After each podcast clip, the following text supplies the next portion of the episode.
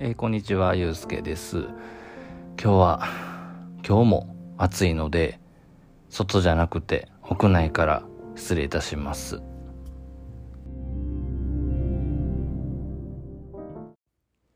今日ですね、えっと、知り合い、まあ、友人とも言えるか、まあ、それほど関係性のある人ではないんですけども、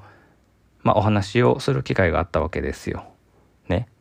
で、まあ、たわいもない会話をしてる中でですね、こうその人はね、こう音楽を聴かないみたいな話が出てきたわけですよ。うん。僕音楽結構ね、好きで、お気に入りのミュージシャンとかもいて、まあ、日常的にね、あの、聞いてたりするんですけども、あ、そうなんだっていう話を、まあ、してる中でですね、その人が言うんですね。こう、わざわざこう、お金を払ってまで音楽を聴くっていうのは僕はしないみたいな。っていう言葉が出てきまして、ん？ってちょっと引っかかりを覚えたというか、うん。先ほども言ったように別にね、その友人というほど近いもの同士でもないし、あの、なんてことない会話の中で出てきた、えー、フレーズだったんで、別にそれ以上の、あの、突っ込むことはなかったんですけども、まあ、真意がね、別に分かったわけではないんですけども、やっぱりなんだろうな、ちょっと、なんていうのかな。音楽って昔はというかね、もう昔はっていうのもちょっとね、悲しいんですけども、CD とかね、しかなかった時って、1000円とかね、シングルでも。あとは、邦楽のアルバムやったら3000円ちょいとかね。で、それが2枚組とかね、こういろいろついてくるともうちょっと上がったりとかして、そういうのをお金出して買ってたじゃないですか。うん。でも今って、この、月額いくらみたいなのを払って、まあ、ストリーミングで聴き放題っていうのがまあ主流なのかな。まあ、それで、世代によってはね、CD 買ったことないですよみたいな人ももちろんいるやろうなと思いつつ、まあ僕だって Apple Music とかね、Spotify とか月額払って聴き放題サービスあの利用してるのでね、全然便利だなと思うんですけども、なんかちょっとそこら辺のね、わざわざ音楽をこう払、うん、違う。わざわざお金を払ってまで、こう音楽って聴こうと思わないみたいな、いう風なちょっと言葉が出てきたことにちょっとショックを、まあ、覚えたという まあそんな出来事がありましたと。うん。まあね、でも、そのフィジカル CD、カセット、レコードっていうね、こう媒体があって、そこに収められた音楽を聴いてたっていう、その頃の、この音楽とこの価値というか金銭的なね、価値のあり方と、今の、こう、聴き放題月額いくらで、あの、まるっと聴き放題っていう、えー、金銭的な価値って多分バランスが今と昔では全然違うねんなっていうことは、改めて思ったというか、うん。僕もね、好きなミュージシャンはもちろんいてですね。で、例えばですよ、えっと、その人は、こう、ストリーミング解禁してるんですね。なので、こう、新作のアルバムが出ます。ですごい楽しみ、早く聴きたいって言って昔のように、こう指折り数えて待つわけですね、リリース日を。ただ、その日が訪れれば、すでに払ってる月額サービスの中のラインナップに入ってくるんですね。なので、早く聞きたいなって、ああ、楽しみやなって言って待ってても、その解禁日というかリリース日が訪れれば、1円も払うことなくその新作が消えてしまうというのが、うーん、なんか嬉しいんやけど複雑な気持ち。わかるかな？この感覚、同じような感覚をね、覚えたことのある人はいるのかもしれないんですけどね。僕の場合はですね、本当にお気に入りのこうミュージシャンのやつって CD ももちろん買うし、シチュエーションによってはね、スマホしか持ってない時間とかあるじゃないですか。デバイスがそれしかない時とかは、もちろんあの、解禁されてればサブスクのストリーミングでも聞くしっていう風な感じのスタイルなんですけども、うーん、ね。僕自身、学生時代にね、バンドとかもやってましたし、まあ、ごっこ遊びのようなことですけども CD 作ったりもしてたんですよ。ね。そしたら、もちろんね、あの、ごっこ遊びじゃなくて真剣に、あの音楽とね、商業的に向き合ってこうね、作ってる人たちもいらっしゃると思いますが、やっぱりお金のかかる、ものすごくお金のかかる行為じゃないですか、音楽を作るっていうのは。それを、やっぱりいろんな人に聞いてもらって、ただね、聞いてもらうだけでいいんですっていう風な、あの、気持ちはもちろんあると思うんですけども、そうじゃないじゃないですかね。その、商業的な部分で言うと、こう、ちゃんと利益にならないとね、続けていけないし、こう未然に起きてね、人に聞いてもらうっていうのも何か違う気はするし、それが昔は、えっとね、CD を何枚売ったかみたいな話やし、今で言うと多分サブスクでね、何万回再生とかで多分、お金の流れがあって元が取れたりとかっていうことがあると思うんですけども、なかなかにね、ちょっとそのあたりのこの消費のされ方って変わってるなっていうのが、今更ながらね、あの、普通のなんてことない会話の中でそういうフレーズを聞いたっていうところが、こう、ズーンと、まあ、来たと。まあ、そんな感じですね。で、まあ、これはちょっとね、本当にあかんとは思うんですが、こう、例えば、ね、動画配信サービス、えっ、ー、と、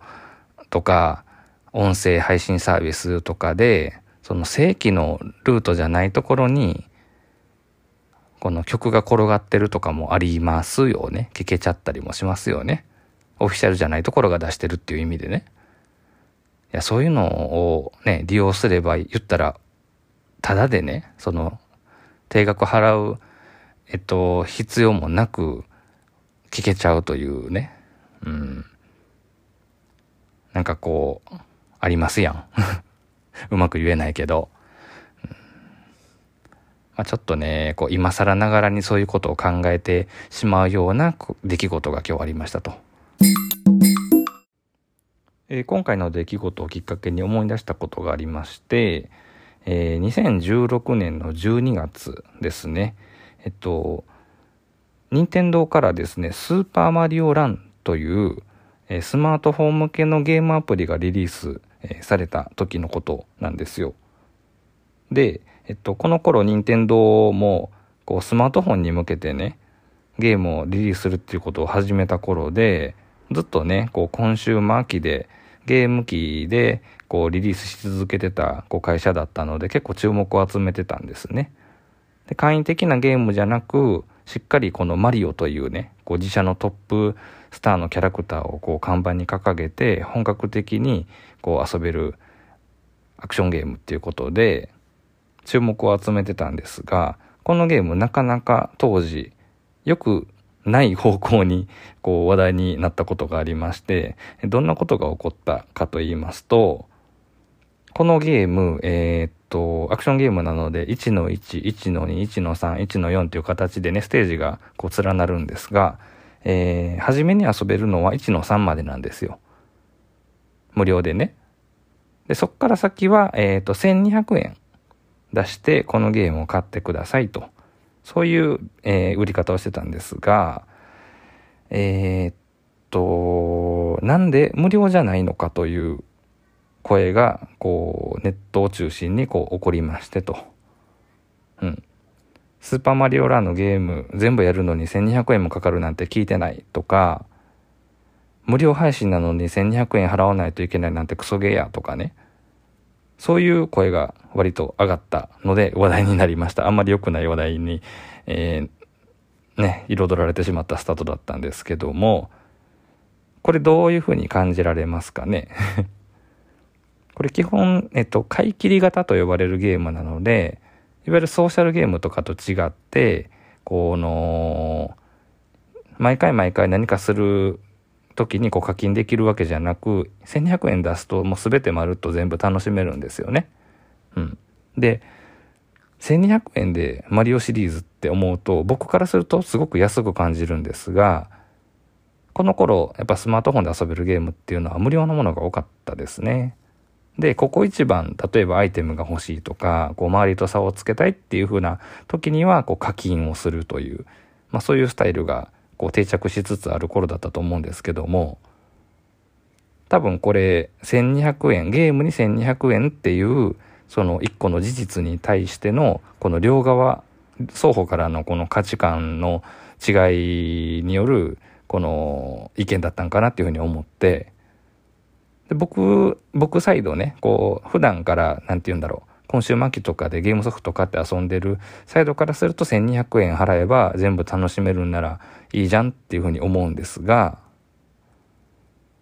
やっぱり、こう、ゲームはスマホで無料で遊べるものというふうなところから入った人からすると、まあ、先ほどのように、これは搾取だというふうな、えー、まあそういう意見がこうね、出てきて、こう星1つけるみたいなことも起こったんですよね。うん。当時割とね、そのあたり、えー、っと、話題になってました。なんかね まあどっちの目から見るかっていうのもあるし、今まで通りこうゲームソフトっていうのはこのパッケージされたものを千何千円ね、えー、かけて買ってこう遊び倒すんだっていう風なものが当たり前だったところにこう新しいねビジネスモデルとしてねこう無料部分でまずその人に触れてもらって楽しいなこれ以上遊びたいなもっと楽しみたいなっていう人はお金払ってねっていう風なこの売り方っていうのがこう現れてきたので、きっとビジネスモデル自体が違うんですよね。そこでこういうふうにこうバーンと二分されるようなこのゲームの評価がこう現れたのかなと。うん。これ前半の、えっと、音楽に対してもちょっと似たようなことを感じてるので、まあ今更、今更と何回も繰り返しますけども、ね、シングル、アルバム、ね、1000円、何千円出して、こう、楽しみにしてて買って、それを、えー、もう好きなだけ聞くっていうのと今みたいにこの聞き放題のサービスに加入して何回再生されたかっていうのがねそのミュージシャンにバックされるみたいな仕組みではまさにねビジネスモデルがま違うわけで消費のされ方も違うわけで、まあ、その中にまあいろんな価値観というのが生まれたんだなというふうに、まあ、今回は思ったとそういうお話でございます。うん、なんかこうアナログからこうデジタルに移行する時代っていうのをうまい具合にね僕の年代っていうのはこう見届けていってる感じもあるので、まあ、その辺りの変化っていうのも見てきてるしその中でこう生まれてくる価値観の違いっていうのも結構こうやってまざまざとこう見えてくるようなことがあるんだなというふうに思ったので、えー、本日のこうボイスログとして残そうかなと思いました。はい。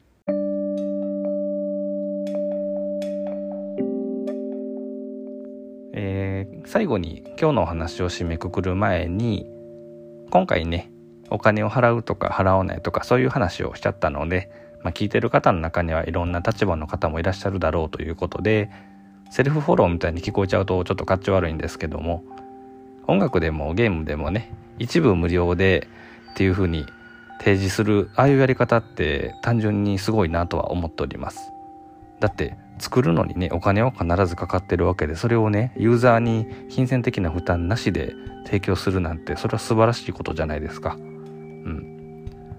でまずは、えー、知ってもらうまずは、えー、触れてもらうまずは認識してもらうっていうところからねこう市場というかマーケットが広がるっていうこと自体はとても大切なことなので今みたいに例えばスマホゲームとかでね基本無料ってよく書いてますよね。ああいう売り方がこう定着してるっていうのも、理由があってっていうことはもちろん分かった上で今回お話をさせていただいておりますのでそのあたりはご了承ください。まあね、本当に、えっ、ー、と、いろんな、えー、娯楽の触れ方、えー、楽しみ方っていうのが時代とともに変わってるなという、まあそういう締め方に今回はしようかな。はい。ここまでお聴きいただいてありがとうございました。さよなら。